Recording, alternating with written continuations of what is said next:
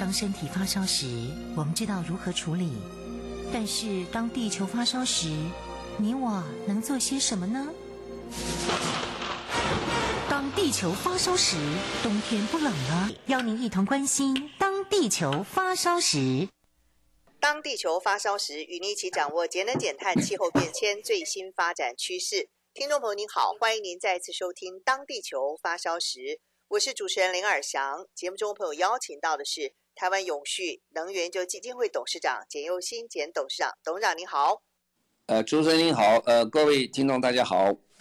今天我们在节目当中要谈到的一个主题要锁定在美国。美国川普总统呢，各位都知道对气候变迁这件事情是不大相信的，但是拜登总统上台之后呢，有了一些不一样的改变喽。他将要加速气候变迁和空气污染的整治，详细的情况如何呢？我们请董事长来为我们做介绍说明。董事长，好，我想在呃，就是他主持人刚才讲了，美国其实总统变化，这个政策变化很多。在川普总统执政的时候，因为他基本上他是不太相信这个气候变迁的，所以他一上台很快他就任命了一个环保署长。啊，这环保署长也是不相信这个气候变迁的。那本身是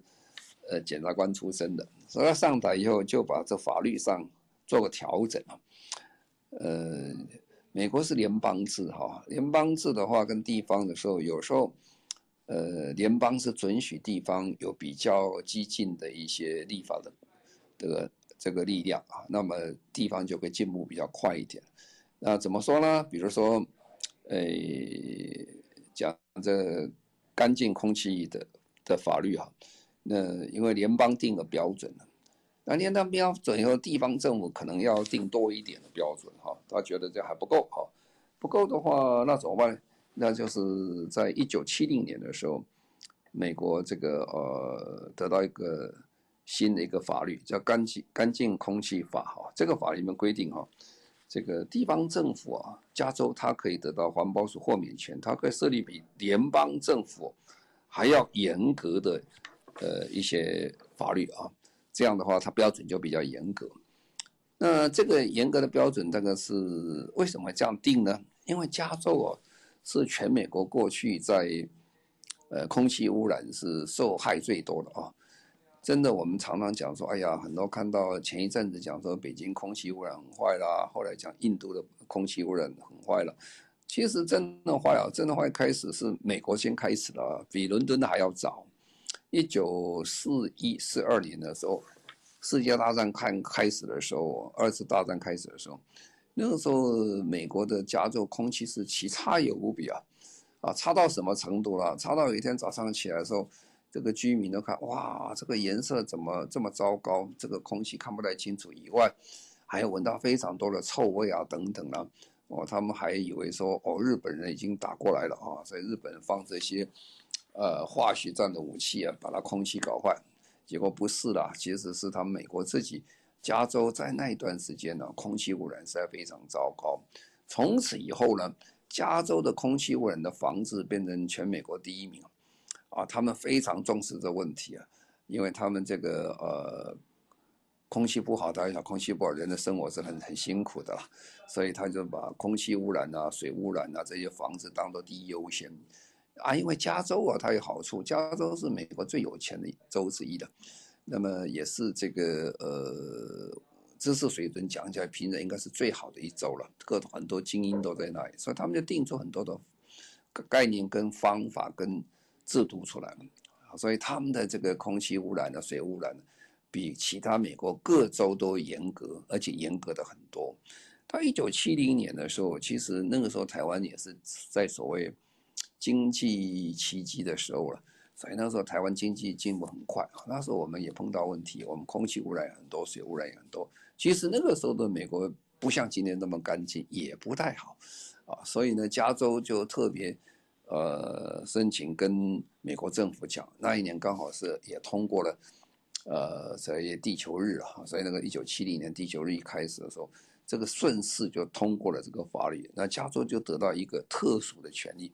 他们可以定的比中央、比联邦政府更严格的一个呃空气的一个呃防治的法案，啊，那这个有什么好处呢？不是只有加州了，这个法是所有的州都有这个权利。加州一定以后啊，这个就是一个领头羊开始啊，风起云涌，很多州就跟进啊。这一跟进的结果，我那一段时间其实美国空气污染这个防治进步的非常之快。好了，那到后来呢，这个这个就延续一直下来，所以加州一直定了比美国联邦要严格的一些呃空气污染的防治法律，是也就是这个关系啊，这个呃。川普总统上台的时候，他就说：“哎，这个是不好的，因为很多共和党对这个不是很满意这个法律，所以他就觉得第一件事情啊，他就取消非常多的地方这个呃规定比联邦要严格的这些法律等等啊，或者法规等等啊，所以他一上台就把这个取消掉啊，取消。所以这个本来加州有个很好的交通污染防治标准，已经做了四十年了。”就被川普了，把它取消了。所以这样呢，这个呃，拜登一上台以后，这个都抓得很紧了。他第一件事情，他要表现他在环保方面的努力了。其实，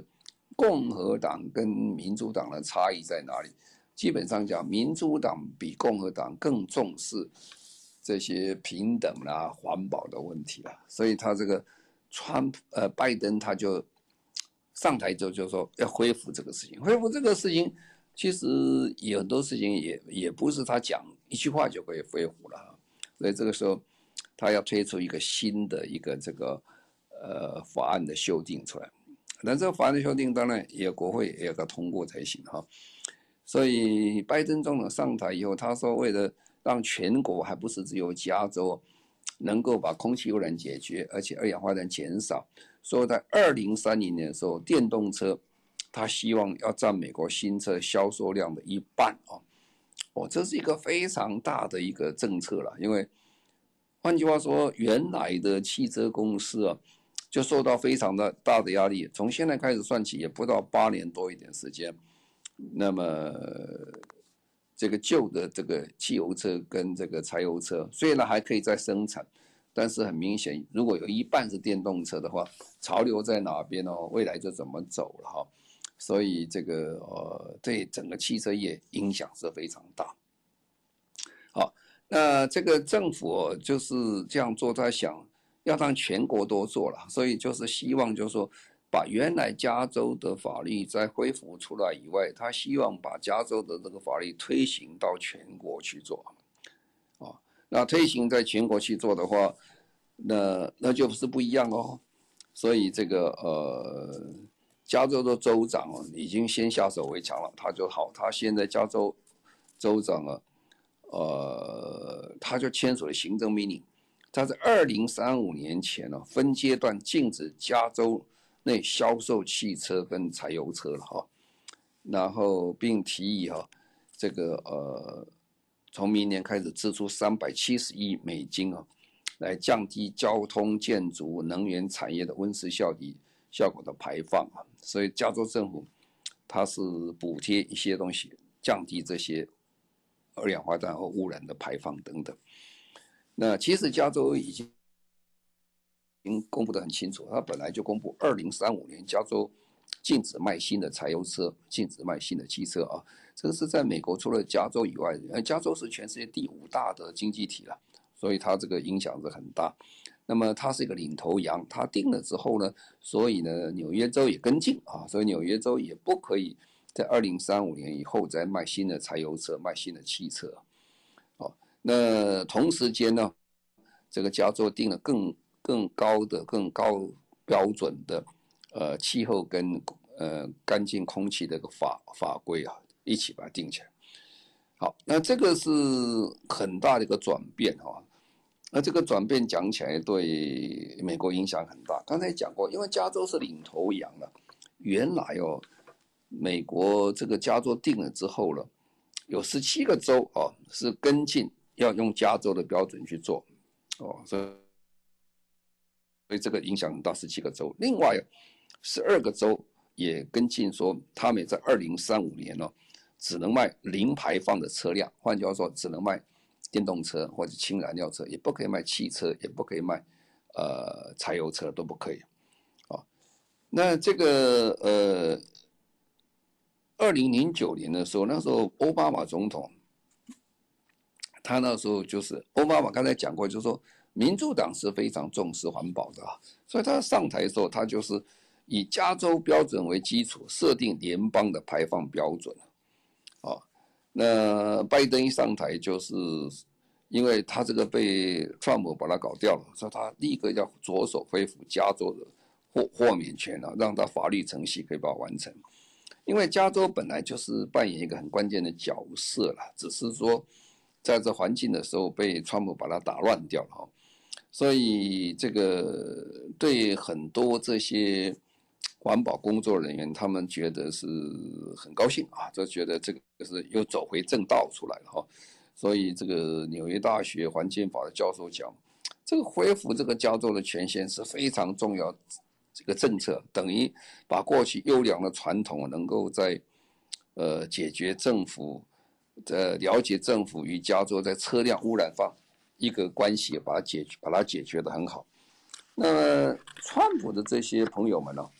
呃，认为不应该让这些单独一周来决定国家的标准。他认为这样的话是加州已经凝聚的国家法律的标准哈。但是加州虽然可以这样做，但是不能凝聚这个联邦的法律啊。所以这个里面其实还有非常多的纷争呢。所以这个呃，拜登最近提出来以后，大家对他觉得还是有一点担心呢，是不是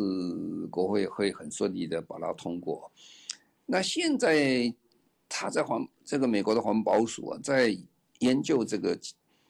这个这个法律啊，重很重要一点就是重型卡车了，就大卡车的排放标准，因为我们都知道大卡车哦，以前我们看大卡车有时候叫乌贼车了，乌贼车，现在已经比以前进步很多。你可以看那个大卡大卡车、十轮大卡车或更多轮子的大卡车，都已跟出来，外面一开始加油黑黑的就排排出来。那个就是，呃，柴油车喷出来的一些空气污染。那这个空气污染呢，它可能导致肺癌哈，还有心脏病啊。因为每年因为这样的话，肺癌、心脏病的死亡人数是因为因此而增加了啊。所以这个加州的卡车规定啊，从去年底就开始规定，要汽车厂从二零二四年到二零三四一年啊，逐渐降低啊。这个呃，生产这个低这个高污染的车啊，要要降，要把它降低，把它减少，要不然你就降低你的污染排放。上次美国人呢，在换这个卡车的排放标准是在二零零一年呐，啊，二零零一年这个规定之后，他也给十年的时间给他去改善哦。我那时候改善是很厉害哦，他规定商用的卡车哦，必须把它二氧化氮哦。不是碳哦，因为这个是讲空气污染哦，呃，二氧化氮排放量降低百分之九十五了哦，这样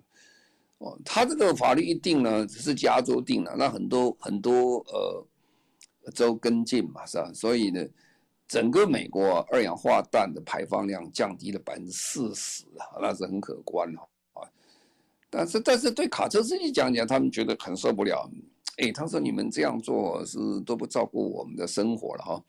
他说卡车司机认为这个新的法律又繁复又昂贵，买这个新的过滤器等等的价格很很高了。那么对对这些重卡车的这个驾驶员来讲起来，这等于严刑峻法，面面考虑他们这个小型业者的生存啊。所以当然刚才讲这个卡车业者啦，卡车的这工会啦，哦，他们这个。就起来反对了，反对就会找国议员去去说情啊，因为他说随便讲一下，你说一改，他们大概重新要装一些这个呃这个污染防治的这些设备，大概一台都要至少要花五千美金左右，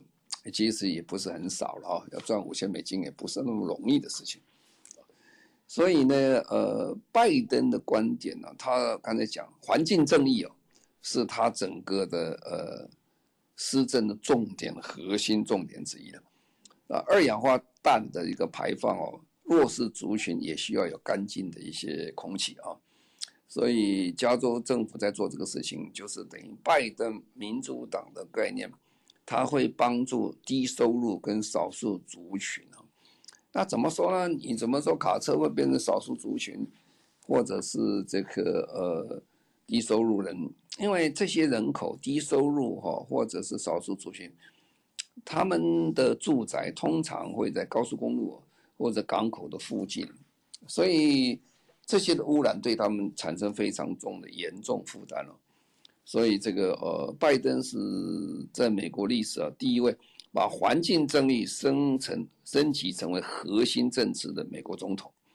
他是对这个呃解决污染，他认为解决污染对有色人种啊，对黑人啊或其他人的帮忙最多了，因为刚才讲这些弱势族群或者是诶这个呃。低收入的人都住在这些港口啦，或者是这个高速公路的附近。那么刚好这个这个重型大卡车是加州空气污染最主要的来源哈，那对环境的冲击是非常大啊。那么那疫情哦，这个已经慢慢结束，这段结束时间哦，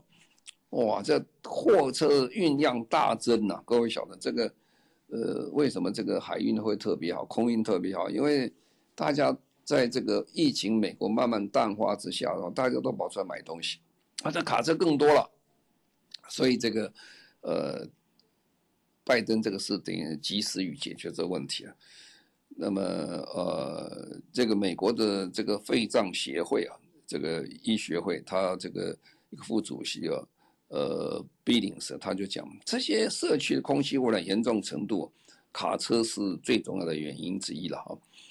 主要干道只要离这个干道高速公路干道五百公尺到一千公尺，是最容易受到这个健康损失的。那么这里面包括很多人呢，这个这个疾病啊，或请病假啦。呃，就产生非常多的经济上一些困难成本，但是这一次的这个美国这个呃拜登总统，他马上算了一下，他说如果能够这样改的话，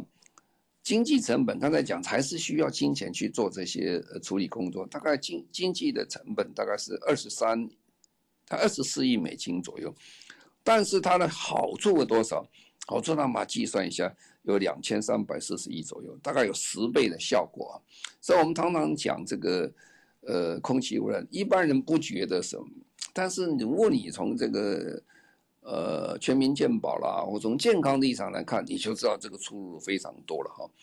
所以，环保署啊，这个明年呢，它美国环保署订立卡车的新法新规定，它呢现在只是规定二氧化氮为重点呐，那其他还在谈哦。不过呢。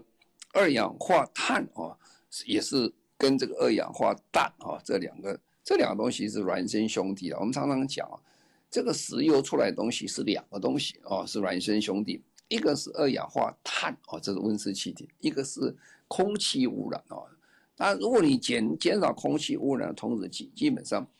因为它效率的提升，也可以减少一些二氧化碳的排放，是两个都有很大的好处了。所以我们。看看这个美国拜登总统这一次如果顺利通过的话，这个案子的话，明年大概美国的空气污染会比今年有好很多了。那同时间呢，因为效率的提升等等，二氧化碳也有帮助，就是这样。所以这是一个很具有指标性的这个观察啊。我们现在就稍微休息一下，稍后回来继续进行今天的当地球发烧时。今年暑假，全亚太最大永续嘉年华在台湾。联合国 SDGs 已是全世界共通语言。由台湾永续能源研究基金会举办二零二二亚太永续行动博览会，今年八月十二日至八月十四，在台北世贸中心热烈展开。即日起已开放报名，欢迎企业、政府机关或医院、学校等非营利组织与机构一起加入展现 SDGs 永续行动的行列。中广新闻网，News Radio。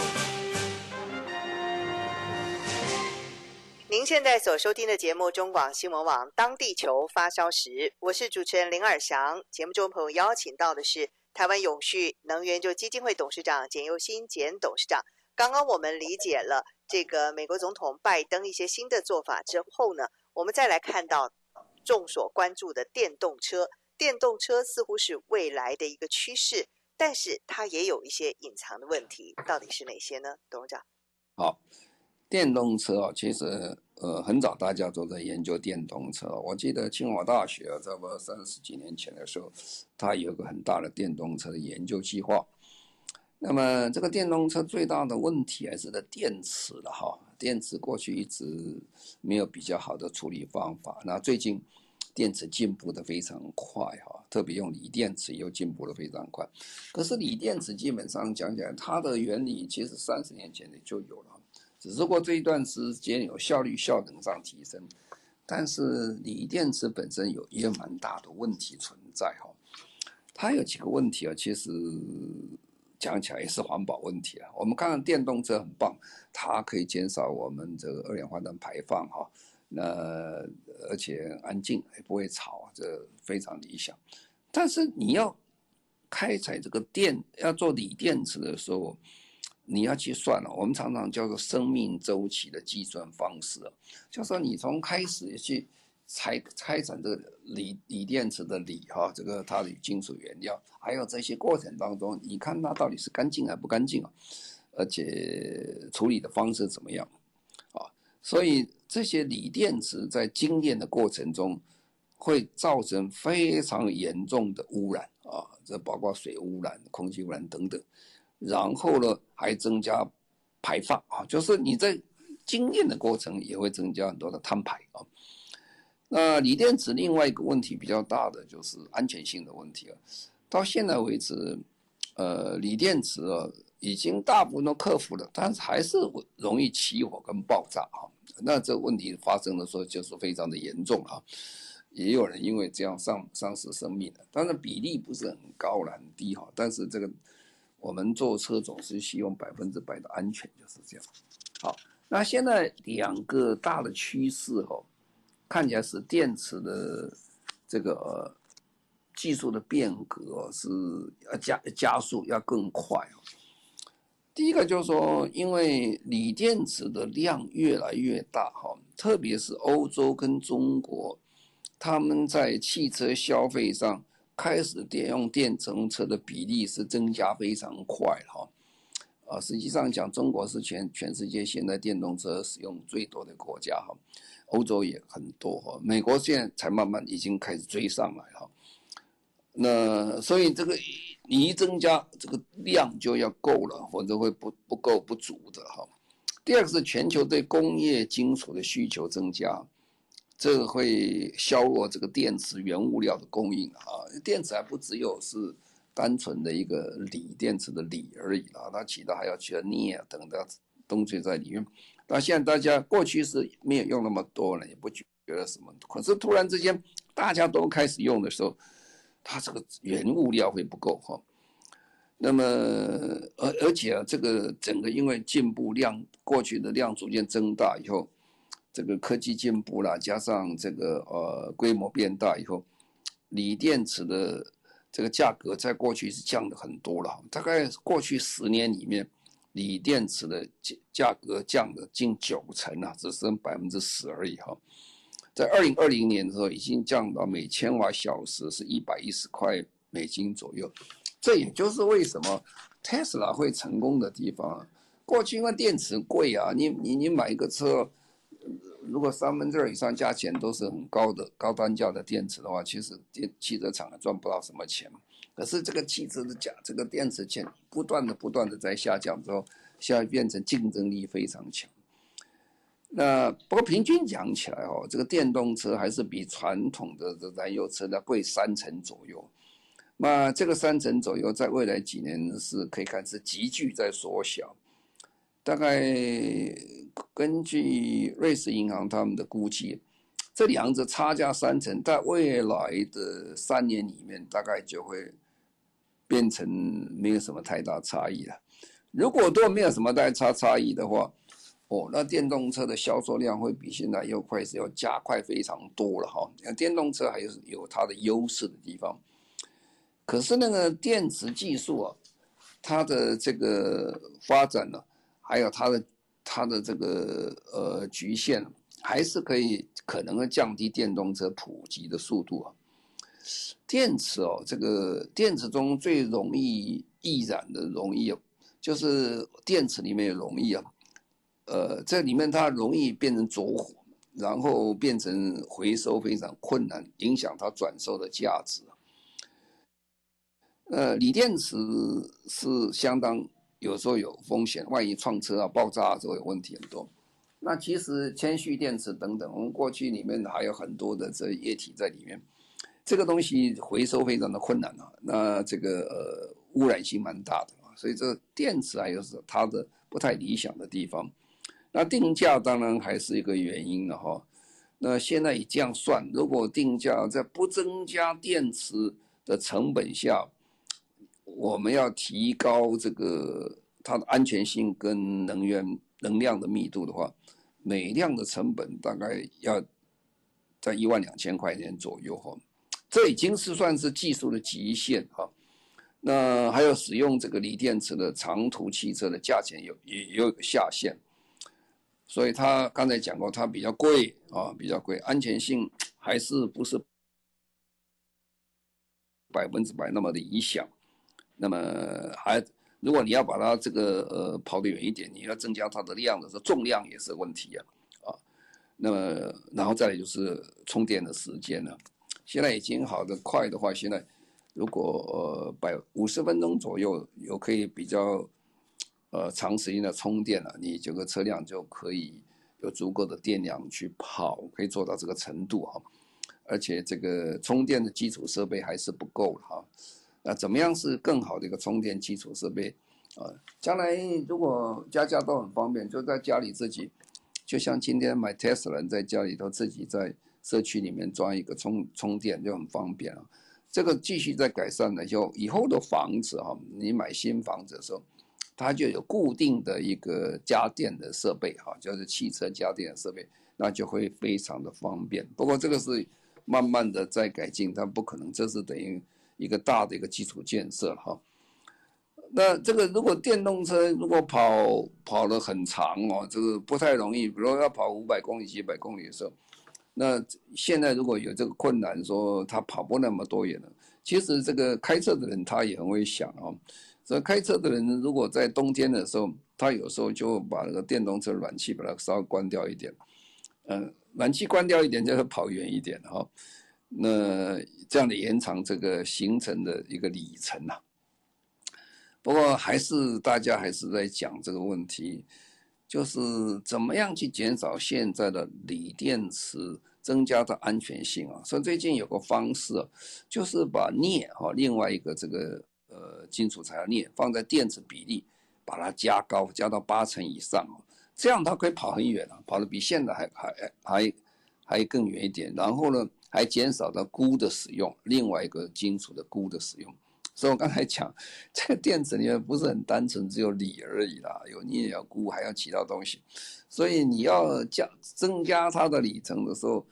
呃，但是你就要配合你几个这个镍啦、钴啦这些的使用，呃，但是很不幸啊，你加上这些组合以后，呃。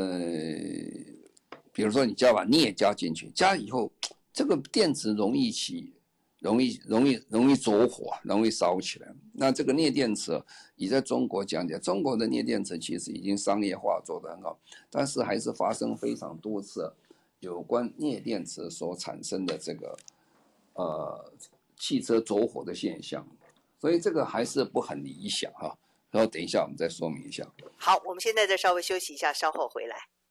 今年暑假，全亚太最大永续嘉年华在台湾。联合国 SDGs 已是全世界共通语言，由台湾永续能源研究基金会举办二零二二亚太永续行动博览会，今年八月十二日至八月十四，在台北世贸中心热烈展开。即日起已开放报名，欢迎企业、政府机关或医院、学校等非营利组织与机构一起加入展现 SDGs 永续行动的行列。中广新闻网，News Radio。您现在所收听的节目中广新闻网《当地球发烧时》，我是主持人林尔翔。节目中朋友邀请到的是台湾永续能源基金会董事长简佑新简董事长。刚刚我们特别谈到了电动车，相信大家都非常的有兴趣啊。但是电动车它也会面临到相关的问题，我们请董事长继续我们做说明。董事长，好，好，那这个刚才讲，如果用锂太多的话，就用其他的金属来来取代它哈。那现在就是增加镍哈，这样。那镍增加的话，那变成说最近呢，呃，锂啦、钴啊、镍的铜价，因为大家用电动车电池太多了，所以这个最近已经涨价很多了哈。那么二零二零年呢，就是差不多两年前，特斯拉哦，它在。他在那个呃欧洲卖的电动车哈，已经消耗欧洲一半以上使用的镍，都是他他车子拿去用了啊。他假设说哈，这个这以目前这个速度继续下去，然后呢，当然镍也会增加生产哈。那么特斯拉说他在二零三零年说他有三兆瓦的电池了哈。啊，如果他这样子，他公司这样计划的话。如果以目前这样看起来的话，这全世界所生产的镍，刚好这个特斯拉一家就用光了，是吧？哦，那你就知道说，这还是不行啊。所以说，电池现在变成说非常严重的问题啊。如果电池的问题没有办法比较好的一个改善的方法，可能在未来说拿电动车来取代现在汽车、汽油车跟柴油车讲起来，它还是非常的困难。所以现在。又回到原来的原点，就是说，早期这个电动车之所以有问题的，不太容易发展，是因为电池啊。那现在这个电池已经大部分都是解决了，可是那个解决的时候，还是我们车辆是不多了。就算台湾，台湾以今天算已经很多人在开电动车，呃，不过一万多辆而已。如果台湾有七百万辆车都电动车的话，你就发现这些呃金属材料是是不足的哈。所以这个，所以在讲我们的电池的这个电动车的发展中，其实现在问题还是很多哈。那现在一个方法，如果不用这个呃镍跟着锂这些来做来做电池，还有什么方法呢？现在有个方式，就用个叫固态电池啊。那这固态电池现在大家也开始使用。那么过去的这个二十年里面，我们这种传统电池的密度。每年大概可增加百分之四，百分之四增加了哈，这个代表什么意思呢？代表这个呃，这电动小客车的里程大概可以跑到五百公里左右，再上去其实呃蛮辛苦的。但是固态电池哦，它可以增加到八百公八百公里啊，呃，而且在这个电池开始退化之前呢，它可以进行更多的这些。改善让它寿命更长了，啊，这寿命可以长到一百万公一百万英里的这个行程，所以固态电池现在变成锂电池一个非常大的一个竞争者，啊，那固态电池出来以后，这个对现有的这个呃公司讲起来也是蛮大的威胁哈，因为特斯拉基本上它现在没用固态电池了哈，它现在用的是锂电池等等，他们其实已经包办。很多中国、韩国啦、日本的很多这些电池业跟他们合作在做生产啊，但是这固态电池一个是新生出来的东西，新生出来的东西讲起来它的呃里程数比较好，它充电的量也比较大哦，那所以呢要跑得更远哈，那么所以这个现在呃大家都还蛮蛮紧张的，所以现在变成说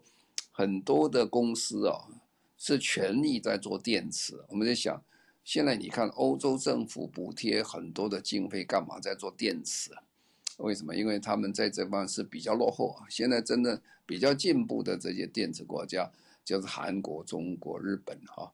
那这个美国在这一方面也不错啊，但是欧洲是比较落后啊。那这个落后就会造成将将来，刚才讲，现在如果买汽车，有时候有一半的钱是为了买电池啊，所以这个他们就赚不到这个钱。所以这个生意讲起来是有很大的差异啊。所以现在大家在努力推这个第五代的锂电池电动车，那还有 IBM 他们呃，BMW 他们也也签署了一个大概三十五美金哦，一个很大的做做电池的一个一个合约啊。总而言之，再回过来结论是什么？电池在未来几年会有发生很大的一个革命性的变化哈。那随着这个电动车的这个需求增加，这增加那么快，将来最大的瓶颈还是在电池啊。它不但是说要跑得远、充电得快。呃，而且它要用的久，不会产生安全性的问题，最后回收问题能解决，那这些都是未来呃电动车发展最大的瓶颈所在。好，今天各位分享一下这个未来电池的发展。非常谢谢台湾永续能源就基金会董事长简又新简董事长，谢谢您。好，谢谢各位，再见。也谢谢所有听众朋友您的收听，我们下个星期同时间再会，拜拜。今年暑假，全亚太最大永续嘉年华在台湾，联合国 SDGs 已是全世界共通语言。由台湾永续能源研究基金会举办二零二二亚太永续行动博览会，今年八月十二日至八月十四，在台北世贸中心热烈展开。即日起已开放报名，欢迎企业、政府机关或医院、学校等非营利组织与机构一起加入展现 SDGs 永续行动的行列。大陆海关总署都。